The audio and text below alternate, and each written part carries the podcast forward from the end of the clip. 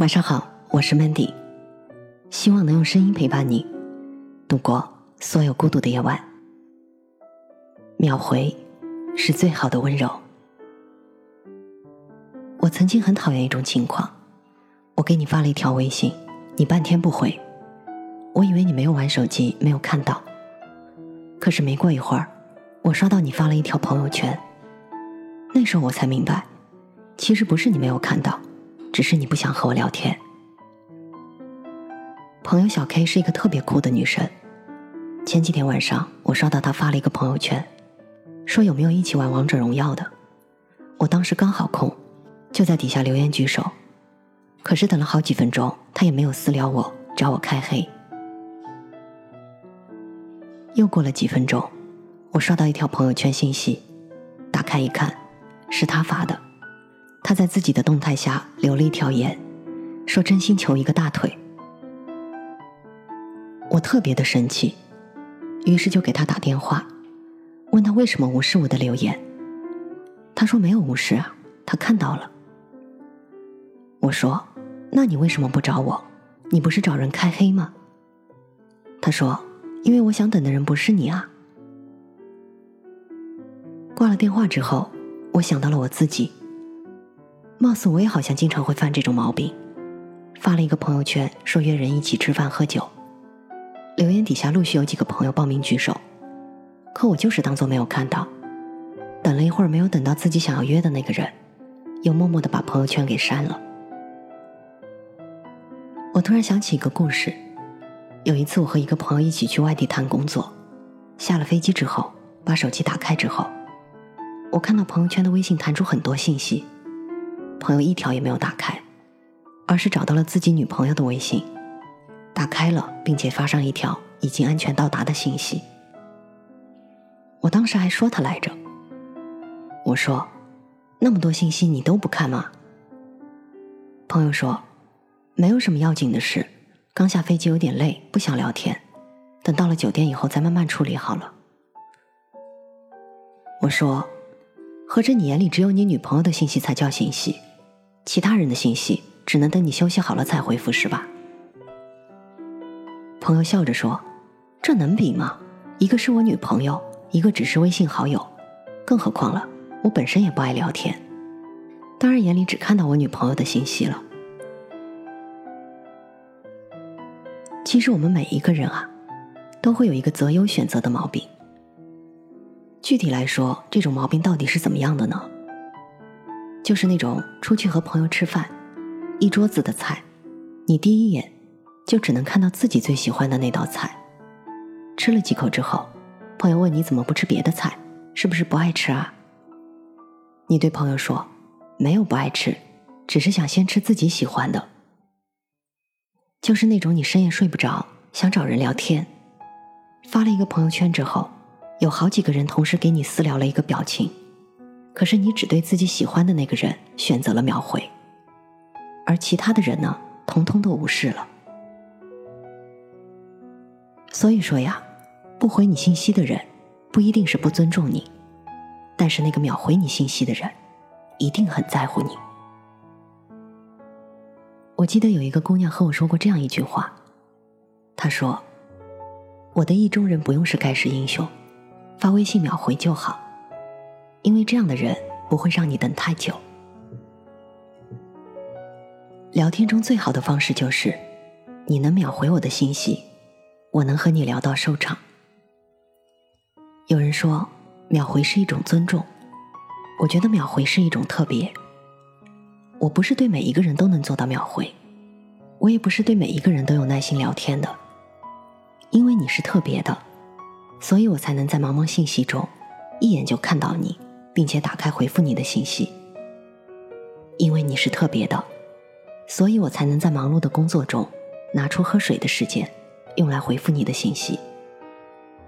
因为你是特别的，所以我一个不爱聊天的人，能和你聊到天亮。朋友说，之所以一定要找一个秒回微信的人聊天，是因为我们本身会选择和一个人聊天，就代表了某种好感。如果我不喜欢你，我根本不想和你说话的。而秒回，则证明了对方也同样对自己有某种好感。因为不想让你等太久，所以选择了秒回。好的爱情是什么样的呢？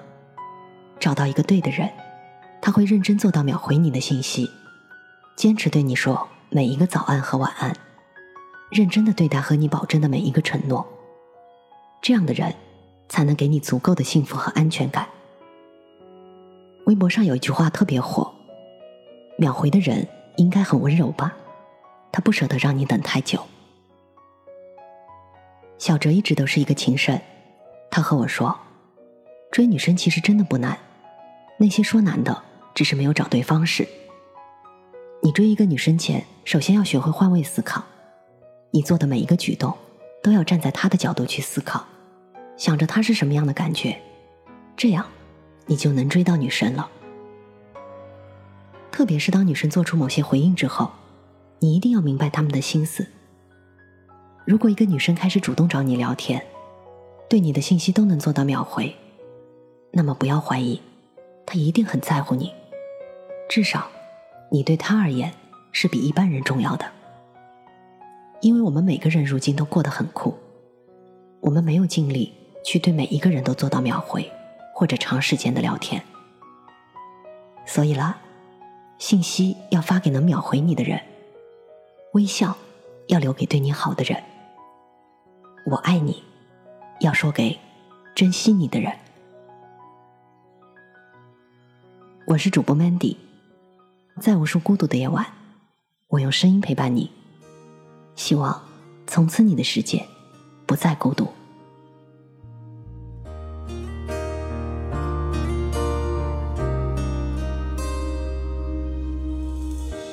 说的我们到底算是什么？难道听到的感觉都是错的？暧昧与溺爱总是差了什么？明明彼此笑了却又不见了。你不在的世界里是阴天，思念像太用力会折断的线，沉默却压抑着燃烧的我们。该死的勇气，到底在哪里？我记得